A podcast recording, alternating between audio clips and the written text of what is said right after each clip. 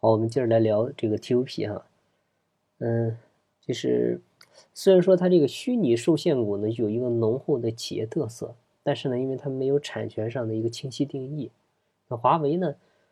它的这个激励模式没法跟国际接轨，就导致它大量的一个外籍员工得不到激励，啊，不利于华为人才的一个本地化实施跟全球范围内的一个有效流动，所以呢，华为就引入了国际上相对操。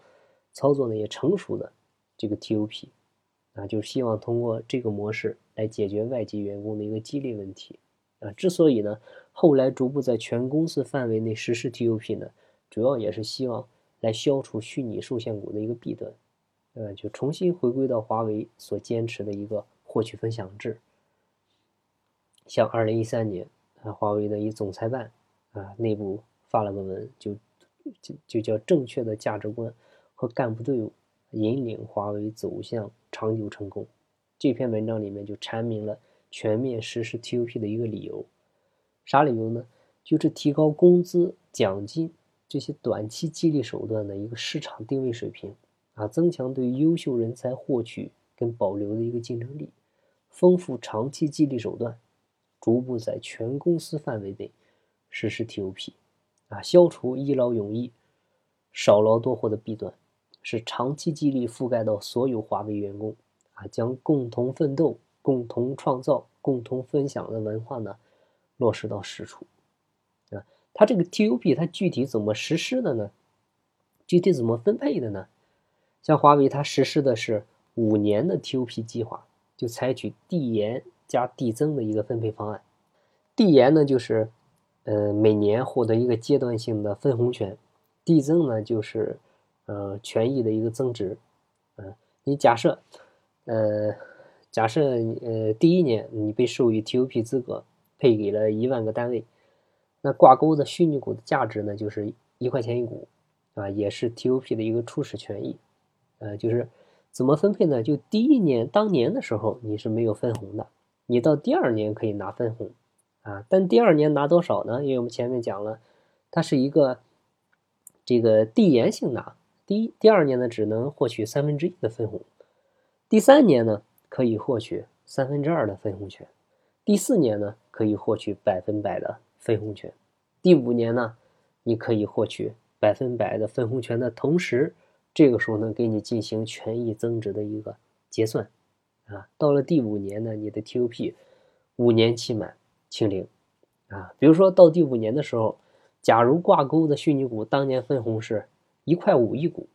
你的权益值呢是增长增增长到了五块钱。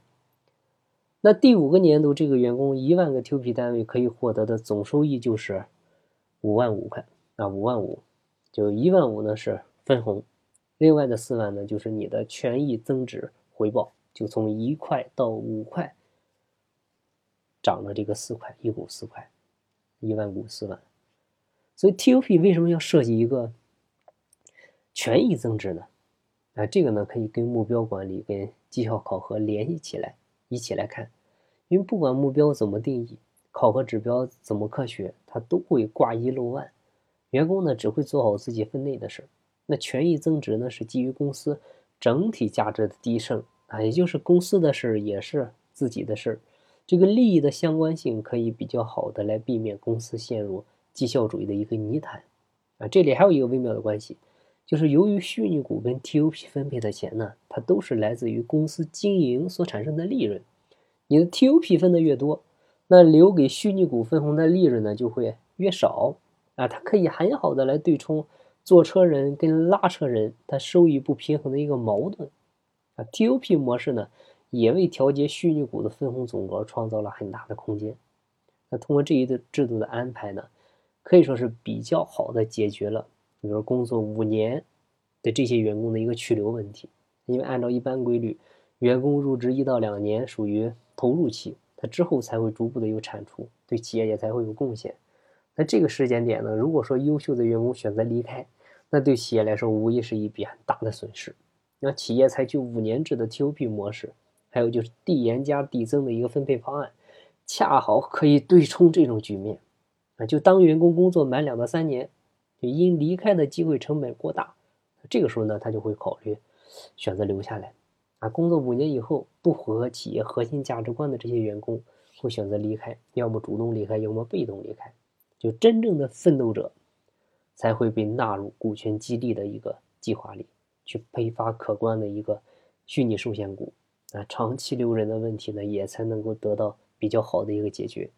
接下来呢，我们接着聊虚拟股怎么做。